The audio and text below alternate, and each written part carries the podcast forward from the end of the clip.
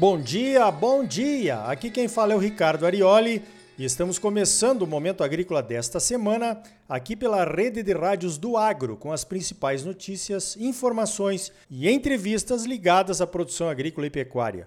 O oferecimento é do Sistema Famato Senar, Sistema Sindical Forte e Agropecuária Próspera. E Cicred, gente que coopera cresce. Venha crescer conosco, associe-se ao Cicred. Vamos às principais notícias da semana? Então veja esta. O Copom, que é o Comitê de Política Monetária do Banco Central, resolveu aumentar para 6,25% ao ano a taxa Selic, que é a taxa de juros básica da nossa economia.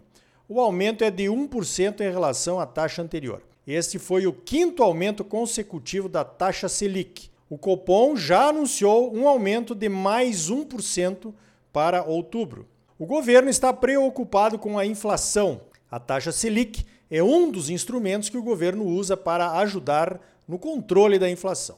Funciona assim: o governo oferece uma taxa de juros maior para os investidores. Comprando títulos do governo, os investidores limitam o crédito em geral. Menos dinheiro em circulação diminui o consumo de bens e serviços e um consumo menor ajuda no controle da inflação.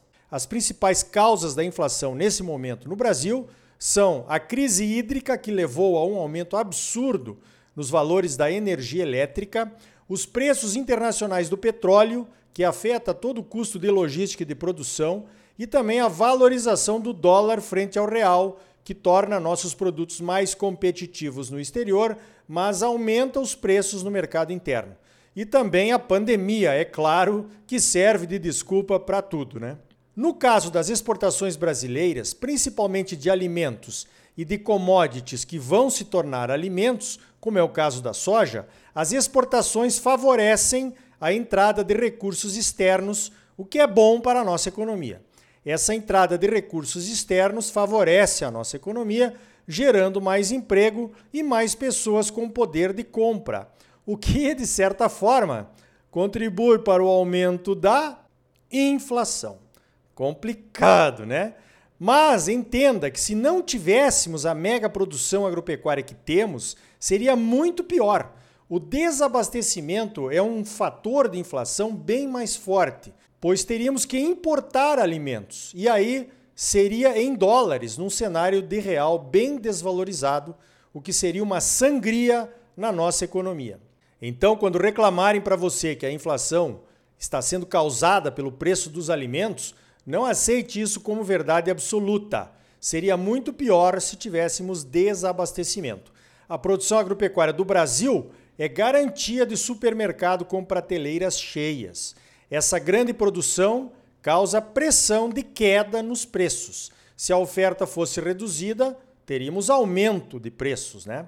E mais ainda, falamos de exportações, mas boa parte da nossa produção fica aqui, no mercado interno.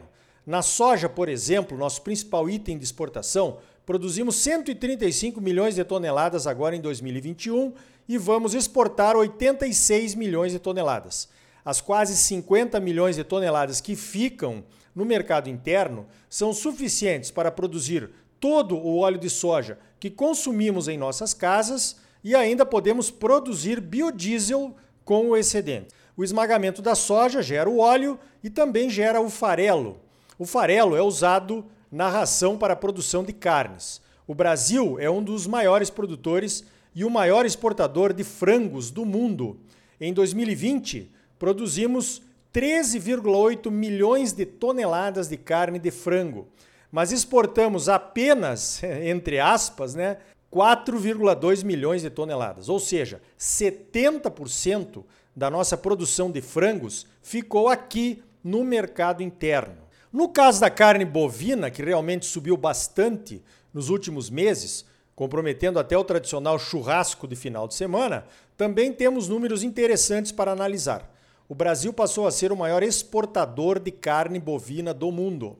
As exportações de carne bovina representaram 3% de todas as exportações brasileiras em 2020 as exportações de carne bovina geraram um faturamento de 6 bilhões de reais no ano passado. O Brasil produziu 10,3 milhões de toneladas de carne bovina em 2020. Desse total, exportamos 2,7 milhões de toneladas, o que equivale a 26% da nossa produção.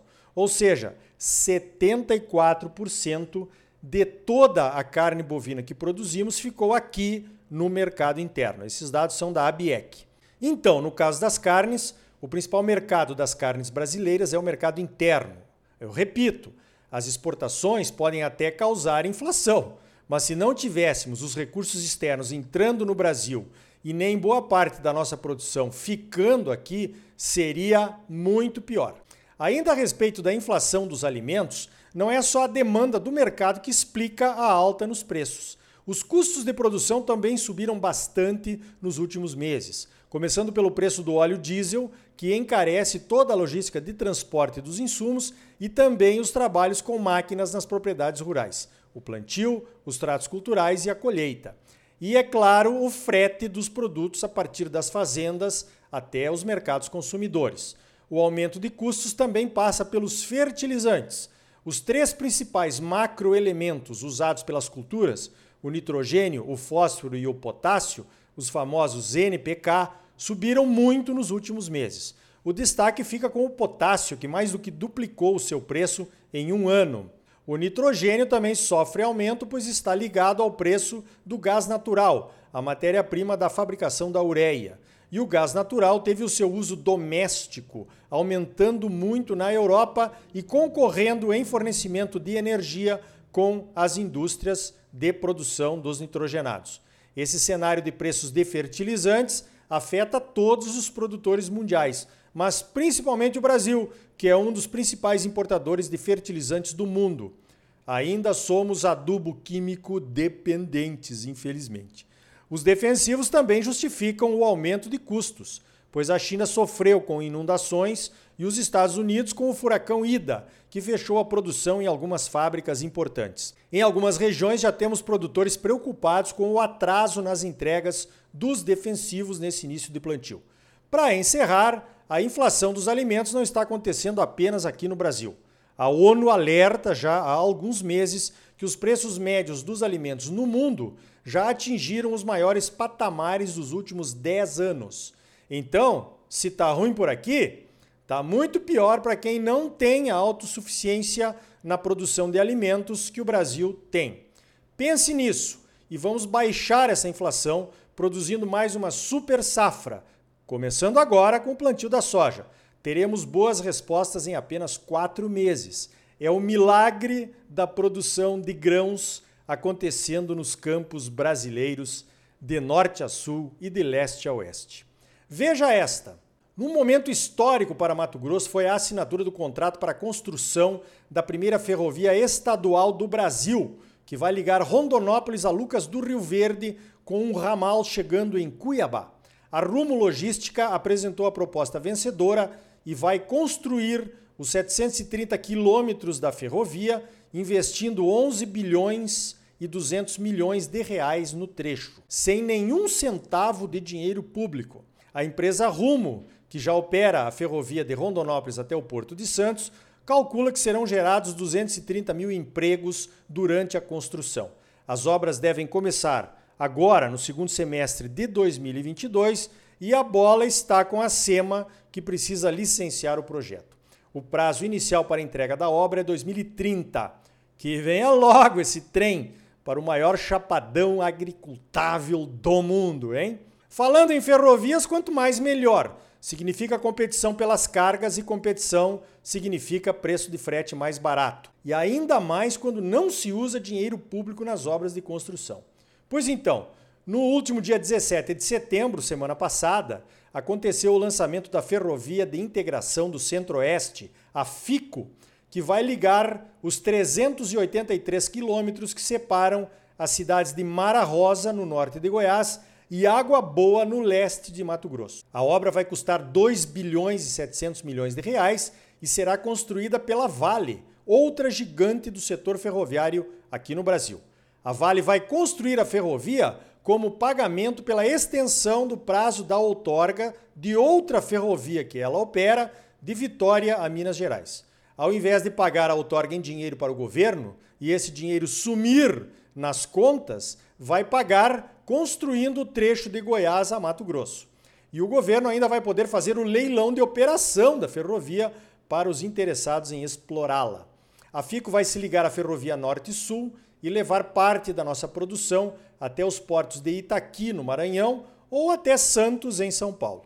O próximo passo será estender a FICO de Água Boa até Lucas do Rio Verde também.